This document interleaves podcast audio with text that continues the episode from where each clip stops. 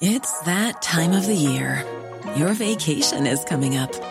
You can already hear the beach waves, feel the warm breeze, relax, and think about work. You really, really want it all to work out while you're away. Monday.com gives you and the team that peace of mind. When all work is on one platform and everyone's in sync, things just flow wherever you are. Tap the banner to go to Monday.com.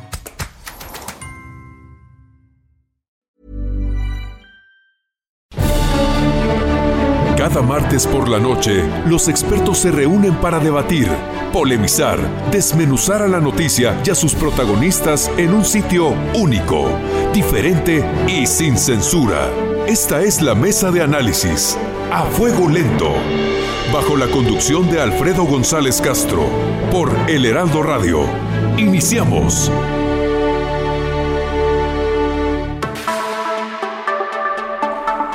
Son las 9 de la noche, tiempo del centro de la República. Gracias por sintonizarnos en esta emisión de la Mesa de Opinión a Fuego Lento.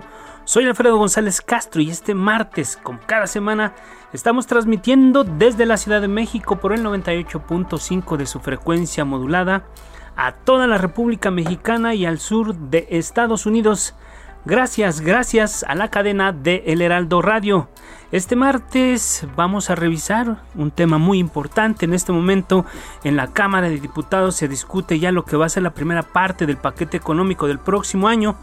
Y como cada martes también saludo a mi colega y amigo Isaías Robles, quien nos va a platicar de qué va la mesa de esta noche. Isaías, ¿cómo estás? Muy buenas noches. ¿Qué tal, Alfredo? Buenas noches, buenas noches a todo nuestro auditorio. Pues sí, vamos a tener un programa variado. Vamos a hablar de los temas que en estos momentos, como tú bien lo comentas, están en discusión. Allí en el Palacio Legislativo de San Lázaro hay 500 eh, artículos reservados de la miscelánea fiscal.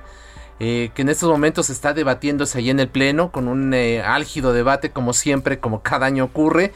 Luego faltaría la ley de ingresos que tienen como plazo los legisladores, los diputados en su aprobación hasta el día de mañana que será la primera parte de este paquete económico y luego vendrá la discusión del presupuesto. De ello vamos a hablar justamente em, en esta primera parte, Alfredo, auditorio, de lo que será la política de gasto, un eh, proyecto alternativo que está diseñando la oposición. Vamos a conocer el punto de vista de Movimiento Ciudadano también sobre este mismo asunto y ya después en, en la segunda parte de este espacio vamos a hablar del efecto chocolate eh, vamos a ver cómo va a pegar justamente la legalización de estos autos a la industria automotriz. Y también otro tema que no deja de ocasionar cortocircuito, que es el tema de la reforma eléctrica. Así parte de lo que tendremos de aquí y hasta los próximos 58 minutos, Alfredo, en esta mesa de opinión. Así es, Isaías. Vamos a entrar eh, de lleno al primer tema que, que seleccionamos para esta mesa de opinión y vamos a decir que los grupos parlamentarios del PAN, PRI y PRD allá en San Lázaro, que integran la coalición Va por México, presentarán, ya lo decías tú, un presupuesto alternativo para el próximo año en el que se propone la reasignación de 150 mil millones de pesos. Así lo anunciaron los coordinadores del PRD y del PAN, Luis Espinosa Cházaro y Jorge Romero respectivamente. Vamos a escuchar y volvemos que es un presupuesto con mucho más sentido social, que regresa recursos a los programas que la gente en la calle nos demanda que fueron eh, desaparecidos, ¿no? el tema de estancias infantiles, quimioterapias, apoyos para el campo, no solo en la parte de, de este programa de Sembrando Vida, sino en lo que era el Procampo, y menos dinero para obras faraónicas. Escuchemos ahora lo que dice Jorge Romero, quien es coordinador del PAN allá en San Lázaro. Sigue siendo un presupuesto que sigue priorizando cosas faraónicas, no sé si buenas o malas, simplemente que están en una prioridad mucho más inferior a temas que consideramos que están en una prioridad superior, pues por supuesto que nosotros vamos a no apoyar ese presupuesto. Y lo que vamos a buscar, mis hermanas y hermanos, es tener un presupuesto alternativo como coalición.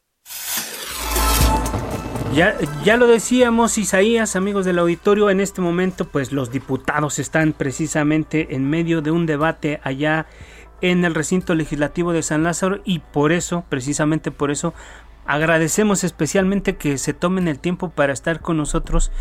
Eh, y, ya lo decíamos, para anticipar la discusión que se dará en las próximas semanas y hasta el 15 de noviembre, cuando vence el plazo constitucional para aprobar el presupuesto de egresos de la Federación, se encuentran en la línea telefónica Héctor Telles Hernández, secretario de la Comisión de Presupuesto y diputado federal del PAN. Héctor, muy buenas noches, gracias. Hola, muy buenas noches, muy contento de estar con ustedes, con todo su auditorio. Gracias, gracias Héctor y gracias también saludamos a Leida Alavés, integrante de la Comisión de Hacienda y diputada federal de Morena. Aleida, te agarramos en medio también del debate. Muy buenas noches, gracias. Hola, muy buenas noches, a sus órdenes, gracias.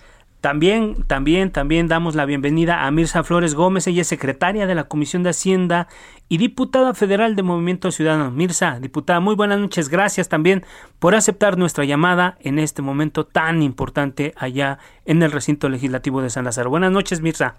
Muy buenas noches y también muy contenta de estar en este espacio en medio del debate que se está dando dentro de la Cámara de Diputados, que nunca es más oportuna esta llamada para poder compartir con tu público lo que está pasando aquí dentro. Muchas gracias a los tres legisladores y vamos a entrar en materia si les parece.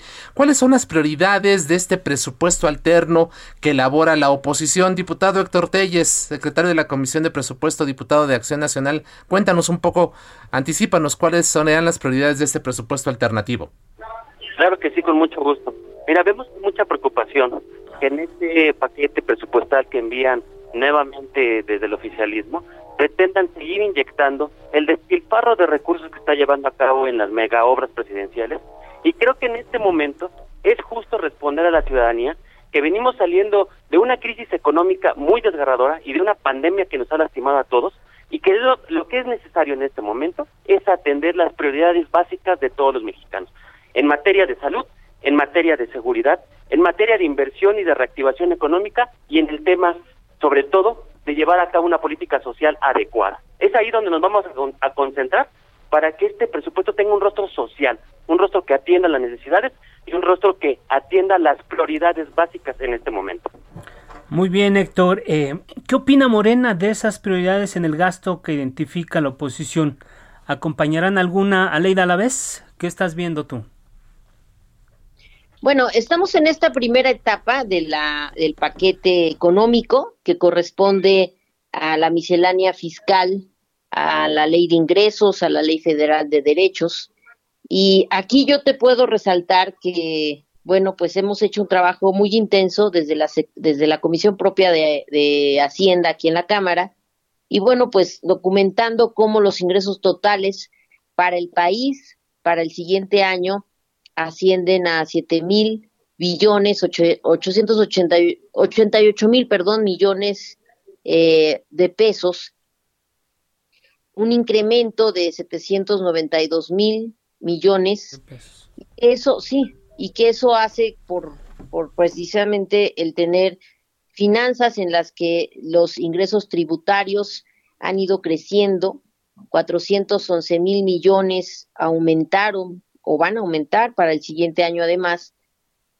Y bueno, pues esto, insisto, es, es debido a las reglas y que nosotros mismos aprobamos en la anterior legislatura, de un poco más de rigidez, sí, en el SAT, pero que pues va enderezando lo que lamentablemente era un país en el que la omisión en cuanto al trabajo de la, el sistema de administración tributaria pues era la constante. Todos estábamos acostumbrados a mejor engañar al fisco que hacernos de la obligación que nos corresponde como mexicanas y mexicanos. Entonces estamos teniendo con este paquete a lo mejor algunas medidas que no están gustando mucho para efectos de evadir la ilusión y la evasión. Eh, Diputada, a la vez, perdón por interrumpirla, eh, usted habla de más rigidez en el SAT, pero algunos han hablado de terrorismo fiscal. Por eso te digo, es que están acostumbrados a que el Estado pues no haga sus funciones, no cobre impuestos, eh, la pase condonando a quienes ellos quieran. Y pues no, ahora todos tenemos que entrar en un esquema de responsabilidad eh, pues eh, en nuestro país si queremos pasar a una etapa distinta y más con esta crisis económica, pues tenemos que hacerlo valer y darle las herramientas al sistema de administración tributaria. Esa es una de las formas que nosotros queremos pues enderezar al Estado mexicano y por eso estamos acompañando estas normas como las propone eh, el Ejecutivo Federal. Gracias, Aleida. Eh, diputada Mirza Flores, estamos viendo en este momento que, la Cámara de Diputados, el, el, Congreso, pero particularmente en la Cámara de Diputados, está dividida en dos bloques. ¿Movimiento Ciudadano respalda al bloque opositor o está con Morena en esta elaboración del paquete económico? Vamos a, vamos a ver un poco más global. ¿Dónde está Movimiento Ciudadano en, esta, en este arranque de la elaboración del paquete económico para el próximo año?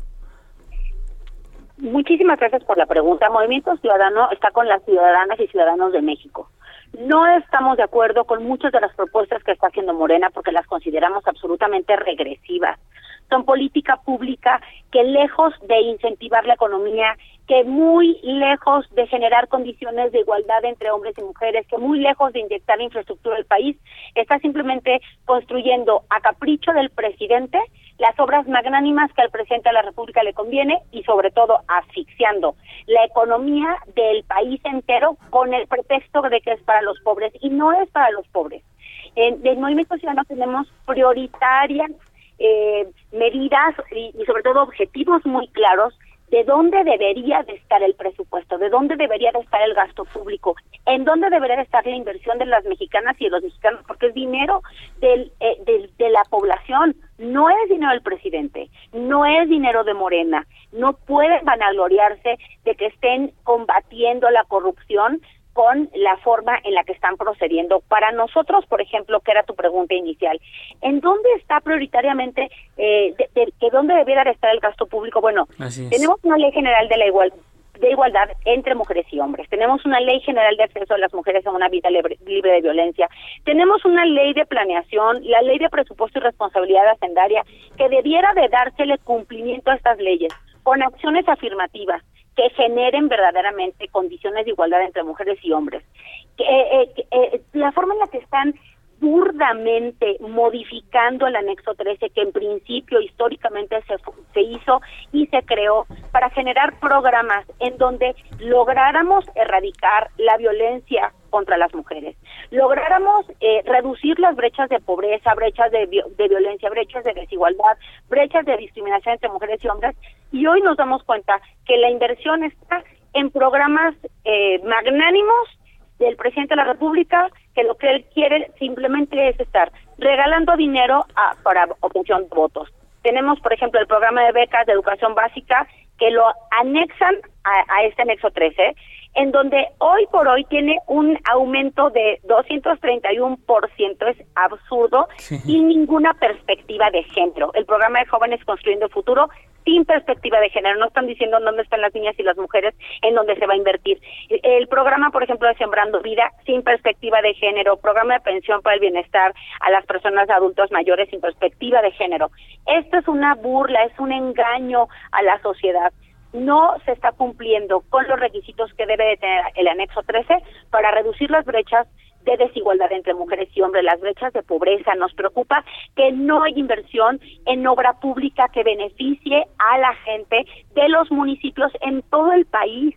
Tenemos una preocupación, por ejemplo, con los temas que tienen que ver con infraestructura de agua, infraestructura carretera, infraestructura hospitalaria, y no hay recursos para estas para estos rubros en donde la verdad México lo está necesitando. Así es, diputada Mirza Flores, muchas gracias. Desde la presentación del paquete económico el pasado 8 de septiembre, el presidente López Obrador identificó los irreductibles en materia de gasto para su administración el año próximo. Vamos a escuchar brevemente este mensaje del presidente. También se contempla presupuesto para el tren Maya, para el istmo, para las refinerías, para las carreteras, mantenimiento de carreteras, construcción de carreteras, reconstrucción, modernización de carreteras caminos rurales, se garantiza todo el presupuesto para continuar haciendo los caminos en Oaxaca. Desde luego se considera el presupuesto para terminar el aeropuerto Felipe Ángeles, que lo vamos a inaugurar el 21 de marzo. Morena va a permitir recortes a las obras emblemáticas de la 4T como el aeropuerto Felipe Ángeles, la refinería Dos Bocas o el tren Maya, diputada Aleida Alavés. ¿Y por qué los recortes? Pues porque lo ha propuesto así la oposición, digo, ellos, eh, lo han dicho, nosotros no lo estamos, le preguntamos algo que está allí en, el ánimo de la, de la oposición, ¿no? De decir que lo acabamos de escuchar, Héctor Telles habla de un despilfarro en estas mega obras, la diputada Mirza también habla de obras magnánimas y, de ahí eh, se ha dicho que pretenden obtener eh, con estos recortes reasignar justamente parte del presupuesto, es por, por ello la pregunta. Bueno, su modelo de Estado yo nunca lo he acompañado el caso de estar haciendo inversión pública en estas obras que acabas de poner a, voz del presidente, pues efectivamente la, la, intención es reactivar la economía, impulsar el desarrollo económico en diferentes lugares del país, promoviendo la generación de empleos y empleos no solamente pues bien pagados, con seguridad social, cosa que ellos no hacían cuando eran gobierno. Lo digo por el PAN. Y en el caso, pues, de la oposición en su conjunto, pues mira, el, que hagan un replanteamiento del presupuesto es porque no entienden que la lógica ya no es la inversión privada, ya no es estar delegando las funciones del Estado a particulares para que hicieran o hagan sus negocios, ya es asumirlo como Estado, hacer una inversión pública y que ésta active nuestra economía. Obviamente no vamos a aceptar todas estas estos señalamientos de que si no favorecemos a las organizaciones de la sociedad civil que recibían dinero y que ahora quieren eh, exentarse de la eh, pues el que estén pagando impuestos pues no no porque ya estamos en un nuevo orden eh, hacendario porque tenemos que todos entrar a una dinámica de respeto a esto que es nuestro sistema tributario y que ellos venían en otra lógica, construyendo solo negocios, solo empresas al amparo del poder, con el dinero del pueblo, y eso nunca lo veíamos traducido en beneficios de desarrollo para el país.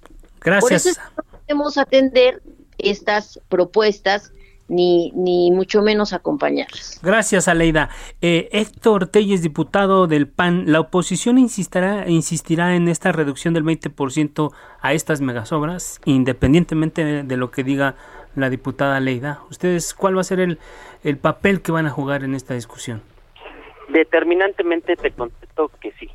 Y contestando a la diputada Aleida, que tiene una posición sumamente radical y dañina para la población, les decimos, le contestamos que el recorte va, la propuesta va, porque es necesario atender las necesidades básicas que en este momento reclaman todos los mexicanos. Y no solamente en eso, tenemos que corregir también la meta de ingresos en petróleo.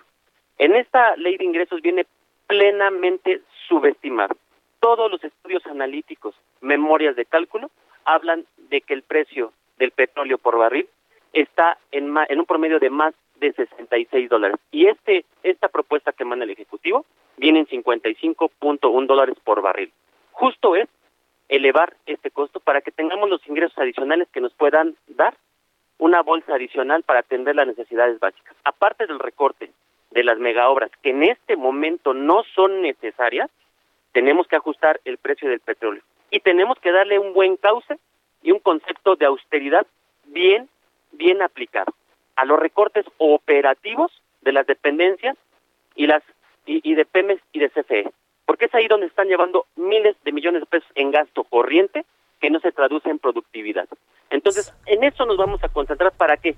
Para regresar seguro popular, para regresar estancias infantiles, para invertir en infraestructura hidráulica y carretera, para llevar a cabo los fondos de capitalidad y los fondos metropolitanos, para hacer los refugios para mujeres violentadas para regresar los comedores comunitarios.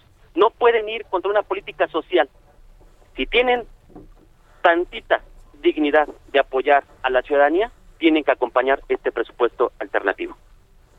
Gracias, diputado Héctor Telles. ¿Cuál es la postura del Movimiento Ciudadano ante esto que algunos llaman obras faraónicas de la 4T, diputada Mirza Flores? A ver, cuando la, la diputada, que es mi compañera, eh, dice que, que pretendemos hacer negocios, es un discurso vacío y sin sentido. En Jalisco, por ejemplo, hemos levantado la voz para que haya el recurso que el gobierno de la República prometió para la ampliación de la planta del tratamiento del ahogado que permita ampliar la infraestructura del saneamiento del río Santiago, el acueducto Salto Calderón, el cual es una obra complementaria para la presa del Salto y atajar la crisis de agua para el estiaje de este que, atajar lo que se vivió en 2021 y que 2022 no vuelva a faltar agua para todas las ciudades de Guadalajara. Y en materia de transporte masivo, el arranque de los trabajos de la línea 4 del tren ligero que beneficiaría a miles de personas todos los días para que se pueda concluir con las obras del macroperiférico también, conocido como Peribus. Esto son lo que nosotros pedimos y proponemos para beneficio y de impacto inmediato a la ciudadanía. La carretera a Nogales, que es la carretera más importante de, eh, comercialmente hablando desde la frontera y que atraviesa toda la zona metropolitana de Guadalajara y va a todo el sur del país, miles de personas se verían beneficiados con eh, un, una, como lo dijo el presidente, un mantenimiento, construcción y reconstrucción de carreteras. Ojalá, pero eso no lo vemos eh, etiquetado en el presupuesto de egresos eh, propuesto. Eso es lo que a mí, pues francamente, me genera mucha mucha duda de estos discursos vacíos. No estamos de acuerdo con esas obras faraónicas porque son regresivas. Es política pública de los 70 que atenta contra el medio ambiente, que es política regresiva que va en contra de las energías limpias, hacia dónde va el mundo, energías mucho más baratas. Entonces, bueno, pues es, es, ahí nuestro punto de vista. Gracias, gracias, Mirza Flores, diputada. Eh, Aleida, a la vez, un minutito nada más para, para preguntarte.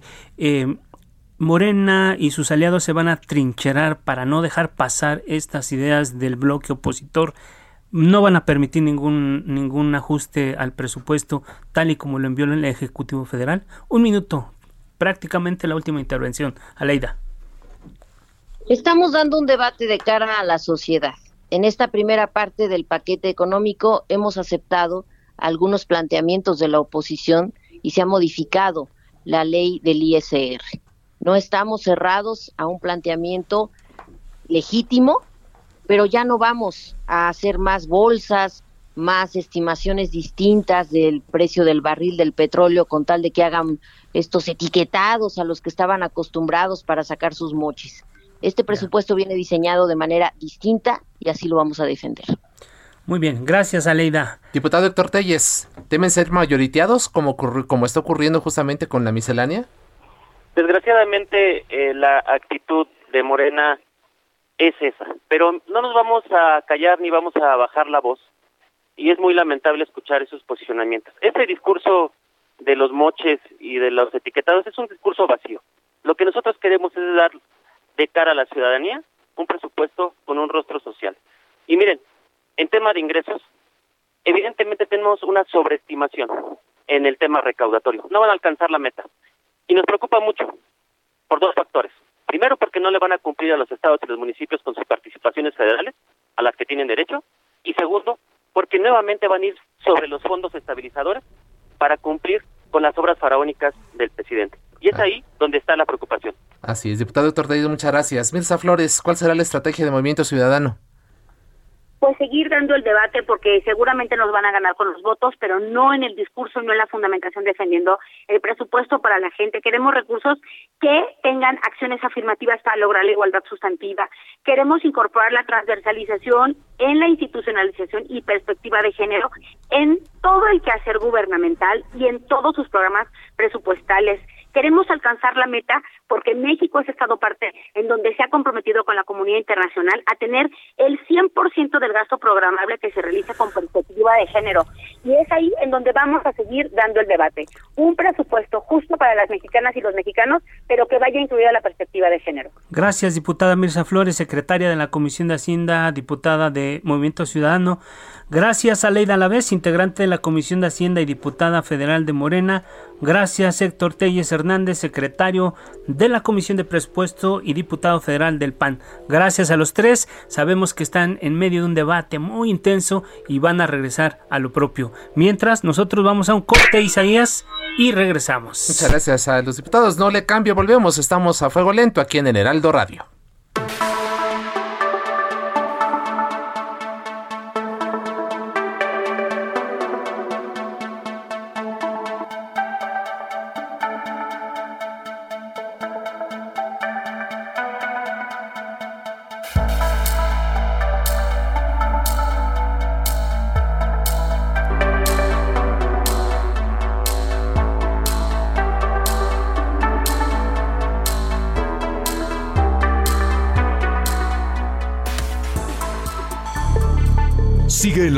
Por El Heraldo Radio con los que saben de política. It's that time of the year. Your vacation is coming up. You can already hear the beach waves, feel the warm breeze, relax, and think about work. You really, really want it all to work out while you're away. Monday.com gives you and the team that peace of mind. When all work is on one platform and everyone's in sync, things just flow wherever you are. Tap the banner to go to Monday.com.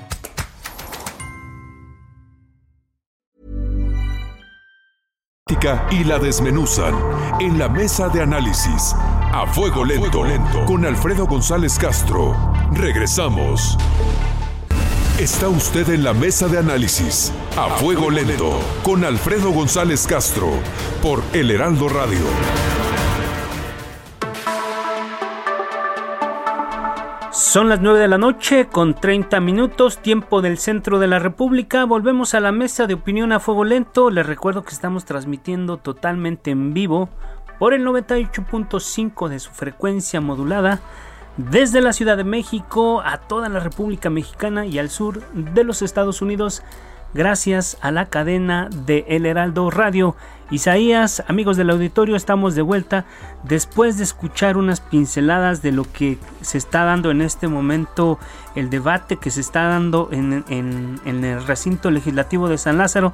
A propósito de la elaboración del paquete económico, la ley de ingresos, la miscelánea fiscal y lo que viene para el presupuesto federal del próximo año y la cosa no termina y creo que esta jornada de hoy particularmente va para largo porque ya lo decías Isaías, el tema de la miscelánea fiscal y la ley de ingresos tiene la discusión, aprobación tiene un tiempo de vigencia, se tiene que aprobar a más tardar el último minuto de mañana 20 de octubre. Así es, interesante los el debate que tuvimos hace unos momentos con los diputados Aleida Alavés, Mirza Flores y Héctor Telles, pero también fíjate Alfredo, amigos del auditorio, como parte justamente de la ley de ingresos, de la miscelánea y de la ley de derechos, hay un eh, rubro que tiene que ver con la situación de los autos chocolate. Hay que recordar que el presidente López Obrador firmó el pasado sábado el, el acuerdo para la regularización de vehículos usados de procedencia extranjera, conocidos popularmente como autos chocolate.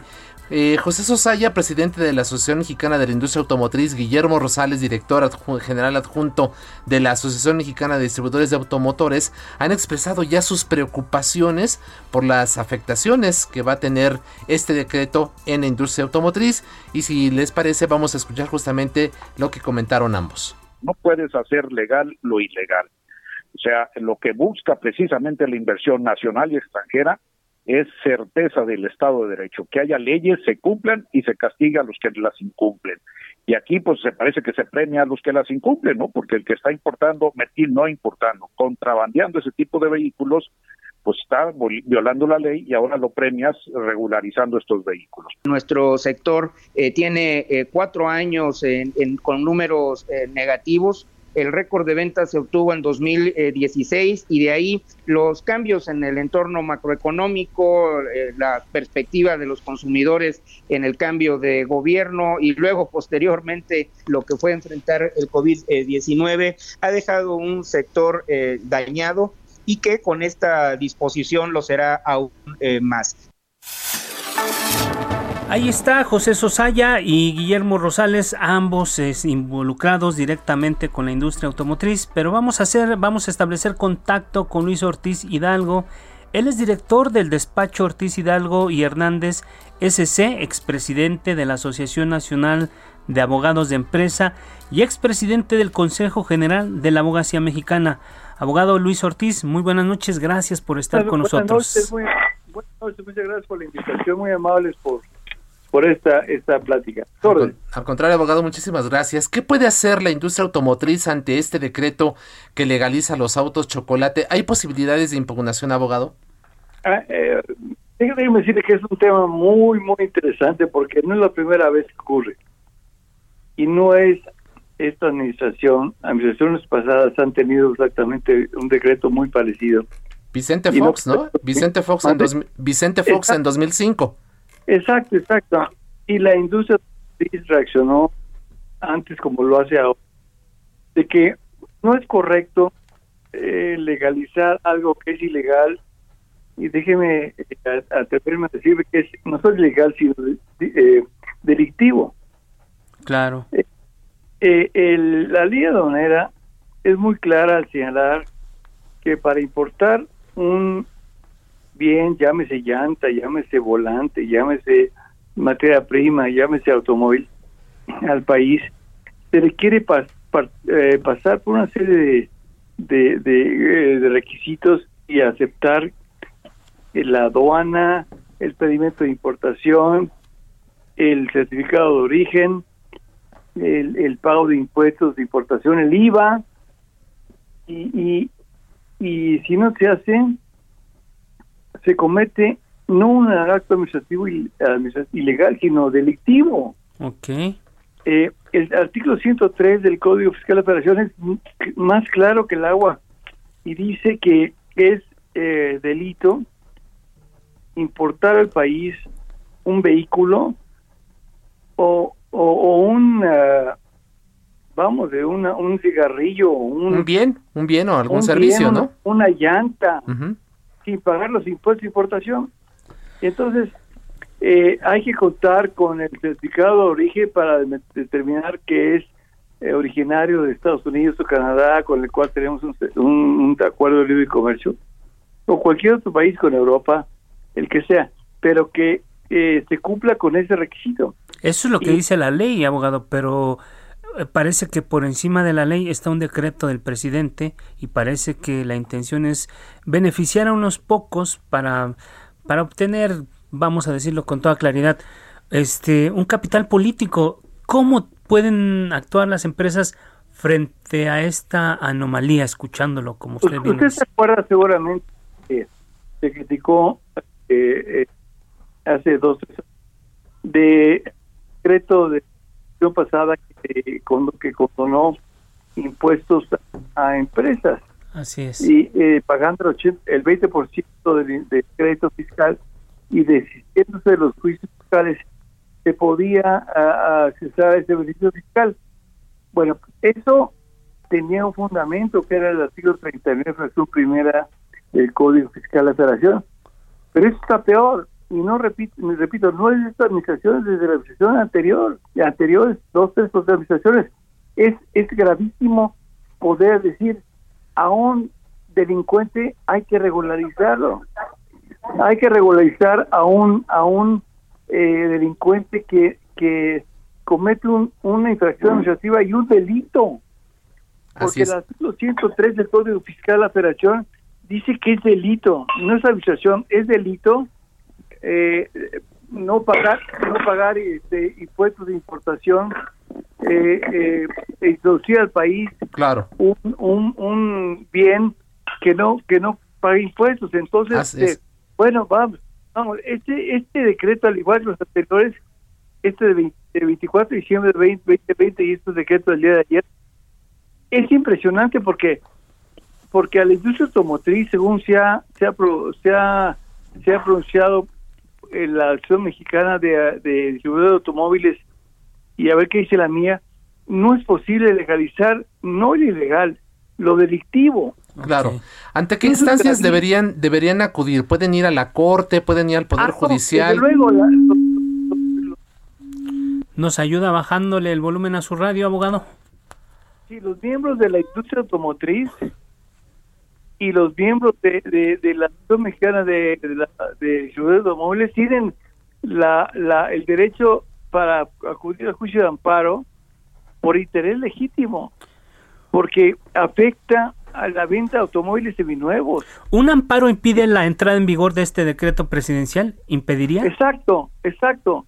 Con este decreto y el 24 de diciembre de 2020 procedería el amparo y, y, y caray, eh, cuando una empresa la, la, la objetan porque importó materia prima o cualquier producto sin certificado de origen y sin este y sin alguna alguna un requisito lo acusan gravemente pero aquí regulan eh, regularizan el el contrabando regularizan el acto ilegal. Esto no es posible en un país de Estado de Derecho ¿Usted cree que, se, que alguna que alguna entidad de una la industria automotriz, alguien de la industria automotriz va a contravenir un decreto presidencial como este, sobre todo pues porque ya hay experiencias? pues debiera, perdón, pues debiera porque cualquier acto de autoridad que sea contrario a la Constitución eh, debiera promover el juicio de amparo. Para eso está el juicio de amparo. ¿Por qué no lo eh, hicieron con, con, Vicente Fox? ¿Qué fue lo que ocurrió? ¿Qué fue lo que impidió eh, que ellos actuaran? Ay, es una pregunta del billón de pesos porque porque no sé qué pasó en esa época y, y yo estaba ahí y nunca vi que ninguna empresa hubiera actuado, pero pero eh, no importa la administración, no importa la ideología política, eso no importa. Lo importante es que se, se, se regularicen actos delictivos, o dice de, de ilícitos, actos delictivos, eh, la condonación de impuestos que hicieron administraciones pasadas, eh, en, donde los contribuyentes pagaban el 20% del crédito y, les perdonaban el 80% a condición que se, se, eh, eh desistieran los juicios, eran créditos válidos y no había ningún delito. Aquí sí hay un delito. Vean el 103 del Código Fiscal de la Federación, es clarísimo, el ley de es clarísima no puedes importar al país nada, llámese vehículos, llámese llantas, llámese eh, palomitas, llámese Coca-Cola, lo que sea, no se puede importar al país si no se pagan impuestos, salvo que esté eh, eh, proveniente de un país con el que México tenga un tratado y se tengan certificados de, de origen. de Entonces, si no es así, híjole, yo no puedo entender cómo eh, la industria de autopartes, la automotriz, eh, se van a ver eh, beneficiadas o afectadas, más bien afectadas, con un decreto que permite regularizar lo ilegal. O dice lo ilegal lo delictivo. Lo delictivo, así es, abogado. Abogado Luis Ortiz Hidalgo, gracias por aceptar nuestra invitación, gracias por aclararnos estas dudas y estaremos pendientes viendo cuál es la, reacción precisamente de la industria automotriz. Son las 9 de la noche con 41 minutos. A fuego lento. Días, amigos del auditorio, vamos a otro tema que ya lo comentabas tú en el arranque de este programa. Eh, otro tema, otro tema del que se ha hablado mucho es el de la reforma eléctrica, aunque la discusión de esta de la reforma constitucional en la materia fue pospuesto hasta después de la aprobación del paquete económico del 2022. El tema sigue causando cortocircuito. Para eso, por eso hacemos eh, contacto con Héctor Sánchez López. Él es consejero independiente de la Comisión Federal de Electricidad muy buenas noches, Héctor. ¿Qué tal? Gracias por aceptar esta llamada. Muy buenos, buenas noches, Isaías, Alfredo. Buenas noches. Para abrir la discusión, permítanos escuchar lo que dijo Paula Alejandro Sánchez, experto en energía, en estos micrófonos, a nuestros colegas Sergio Sarmiento y Lupita Juárez, y regresamos a convertirse en un monopolio porque va a ser el único que pueda venderle la energía a cualquier consumidor y también se va a convertir en un monopsonio, un, un, término muy interesante que es será el único comprador de energía que podría, eh, nadie más va a poder eh, comprar energía, solamente CFE. Entonces imagínate, eh, estas, este tipo de esquemas no permiten bajar los costos, no permiten de disminuir las tarifas. A fuego lento. La reforma convierte a CFE más que en un monopolio en un monopsonio, como dice Paul Alejandro Sánchez. ¿Qué opina usted al respecto? Bueno, mira, yo creo que como iban las cosas, el que quería convertirse en un en un monopolio privado, pues eran precisamente las, los este, eh, empresarios que estaban generando electricidad y pensaban desplazar a Comisión Federal de la generación de energía eléctrica en el país. Eh, si nos damos cuenta, en el último año eh, solamente se autorizaron más de 1.600 autorizaciones para centrales eléctricas. Si esto se hubiera llevado a cabo, estaríamos inundados de electricidad en más de 134 mil megas. Es decir, se convertiría, eh, se convertirían en un monopolio de facto. Desplazarían totalmente a Comisión Federal y eso de que los privados van a vender más barato que Comisión Federal y que si se hace esto va a aumentar porque el único que puede comprar y vender es Comisión Federal, me parece que no es eh, lo más eh, eh, correcto. Mira, nada más vayamos por el sentido común. Sí. ¿Cuál es la función del Estado mexicano? La función del Estado mexicano es llevar los servicios, bienestar y felicidad al pueblo. ¿Ok? Ese es el fin máximo de un Estado. ¿Quién va a generar la electricidad? Comisión Federal de Electricidad. Comisión Federal de Electricidad ahorita, es decir, a través de la Secretaría de Hacienda, el, gobierno mexicano, está subsidiando, por ejemplo, en el en, en 2016, ¿sabes a cuánto ascendió el subsidio a la electricidad para que este no aumentara en el, en, el país? 160 mil millones no solamente a las eh, a las residencias, a las empresas, a los negocios industriales, sino también a la cuestión de la eh, cuestión agrícola, cuestión de transportes. Es decir, el Estado mexicano ha estado subsidiando la electricidad. ¿Qué va a pasar?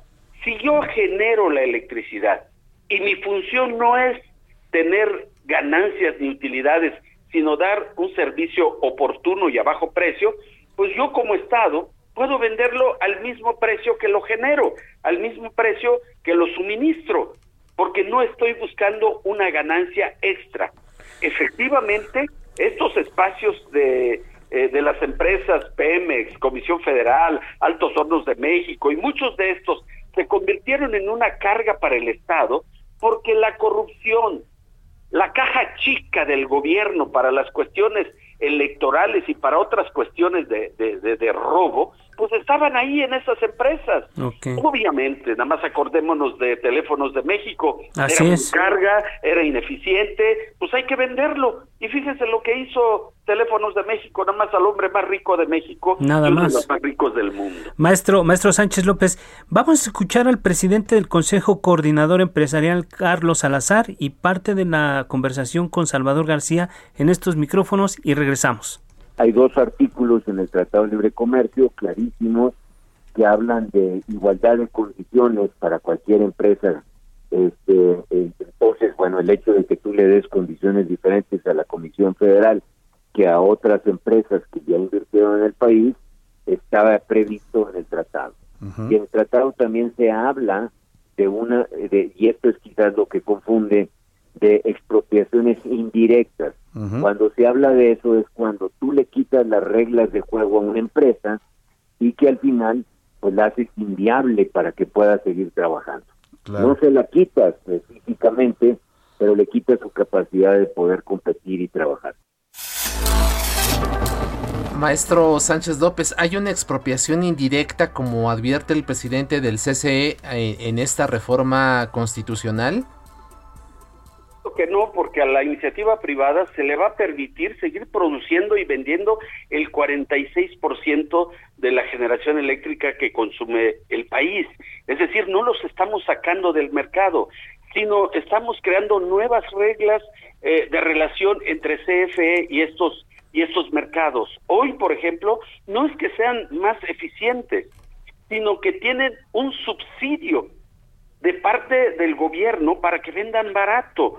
Entonces no los estamos sacando del mercado, este eh, Alfredo, no los estamos sacando del mercado. Simplemente lo que se está haciendo, pues es regular. O O sea, si tienen que pagar distribución, pues tendrán que pagar distribución, transmisión, las subestaciones, pérdidas por calentamiento, todo lo que, todo el cargo que hoy lo recibe Comisión Federal de Electricidad. Entonces no se pretende bajo ninguna circunstancia, lógicamente, que tendrán, por ejemplo, los PIES, los productores independientes, tienen el 100% vendido a Comisión Federal de Electricidad y aparte generan un excedente que lo venden por aparte, pero ya colgados de Comisión Federal de Electricidad. Los de autoabastecimiento, aparte de autoabastecerse, ya tienen un excedente que lo venden a los privados que los llaman socios y no más que son socios simulados. Yo creo que lo que hay que hacer es reglamentar, porque no tenemos todavía la reforma constitucional de cómo vaya a quedar. Ya lo dijo Monreal, va a haber una discusión, va a haber este acuerdos, van a se van a buscar acuerdos para tratar de llegar a esto. Maestro Sánchez López, eh, pero más allá de, de esto, eh, todo hace parecer que, o todo, hace, todo indica que la reforma se va a aprobar con modificaciones pero no temen que, exista una controversia en, en, paneles de resoluciones de controversias por violaciones al TEMEC, por ejemplo. ¿Hay posibilidad? Bueno, por supuesto, ¿no? Cualquiera, en un momento dado que crea, que sienta que son afectados sus intereses, bueno, eso está en el TECMEC, se podrán los paneles de, este, o se podrán las, las demandas, los que sean, pero yo creo que una reforma constitucional dentro de la soberanía que tiene un Estado nacional, pues puede hacerlo. Y tendríamos que ir a los paneles para discutirlo, tendríamos que contestar las demandas y las hoy, porque no es una situación de que palo dado ni Dios lo quita, ¿no? Yo creo que estamos en un estado de derecho y que por supuesto que tienen todo el derecho para poder recurrir a instancias nacionales o supranacionales para, para hacer valer lo que ellos consideren sus derechos. Y por supuesto que el Estado mexicano también sabrá defenderse en un momento dado. Así es. Quiere decir, pues, que tienen abiertas también, porque el Estado de Derecho persiste. El, director de CFE, Manuel Bartlett, advirtió que los contratos y permisos de, de, las empresas privadas de electricidad se van a cancelar y que no habrá indemnización. ¿Qué opina usted de esta advertencia? Bueno, yo creo que hay que tomarlo con mucha cautela. Tenemos una ley de inversión, tenemos cláusulas de garantía, tenemos que ver con mucha eh, tranquilidad hasta qué alcance puede tener una reforma constitucional con respecto a contratos firmados con anterioridad, de qué manera esto se puede eh, conciliar, porque creo que la cuestión acá no es estar permanentemente en un juicio o eh, en juicios, sino buscar también conciliar y buscar acuerdos que nos permitan ya entrar en una nueva etapa de la este, de la de la transición eh, energética en el país. Parte importante de las críticas que ha recibido esta reforma es el uso de combustible como un recurso fósil para generar más energía. Esto, esto es, eh, es legal, pero es correcto para, para cuál es la, para cómo va la tendencia en todo el mundo. Eh, Héctor. Mira, eh, estamos quemando el 6% en este momento.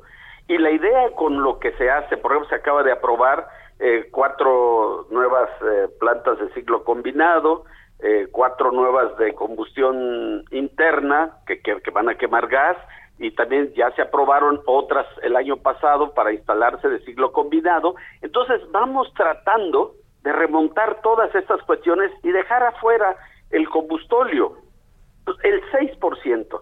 Fíjate, hablamos de combustibles fósiles, efectivamente el, combustóleo es uno de los eh, combustibles que más eh, contamina, pero los privados no tienen puras energías limpias, no todas sus energías son eólicas y fotovoltaicas, tienen 250 plantas este, termoeléctricas que queman gas y que están contaminando también. Es decir, no está en el juego energías limpias o energías sucias. Los privados tienen 250 plantas quemando gas y contribuyendo a la contaminación del ambiente y de la atmósfera. Este, y nadie dice nada. Y nadie dice nada, parece que el juego es entre las eólicas, las fotovoltaicas y el combustóleo de comisión. Comisión es líder en generación eh, de energía limpia. Casi 10% de hidráulica, 3% geotérmica, 3% de eh, nucleoeléctrica y algunas fotovoltaicas y eólicas. Producimos más del 15% y los privados solo están produciendo entre el 7 y el 8%. Entonces, no, la discusión no es más energías limpias o menos, no. La cuestión es que todos tendamos a eh, generar energías menos contaminantes en ningún momento. Mientras no podamos almacenar energía que generamos, no vamos a poder solamente tener las energías eléctricas, fotovoltaicas o de otro tipo. Eh, Entonces, estamos a punto de, concluir, eh, consejero Héctor Sánchez. Solo quería que nos brevemente le diga al público qué es lo que va a pasar con las tarifas. ¿Se van a reducir o va a haber un aumento, como dice la oposición? ¿Qué nos dice usted? Bueno, yo eh, desde mi punto de vista y haciendo un análisis de la situación que decía hace rato, de que el que produce puede vender al costo o incluso con subsidio, se van a reducir las tarifas. En cambio, si los particulares se quedan produciendo, nos va a pasar como en Europa, como en, como en España, donde las tarifas se fueron hasta el cielo. Entonces, mi opinión es de que se van a reducir en cuanto Comisión Federal pueda despachar la energía que genere. Así es. Héctor Sánchez López, consejero independiente de la Comisión Federal de Electricidad, muchas gracias por estar eh, aquí en A Fuego Lento. Muy buenas noches. Gracias, muy buenas noches. Hasta luego.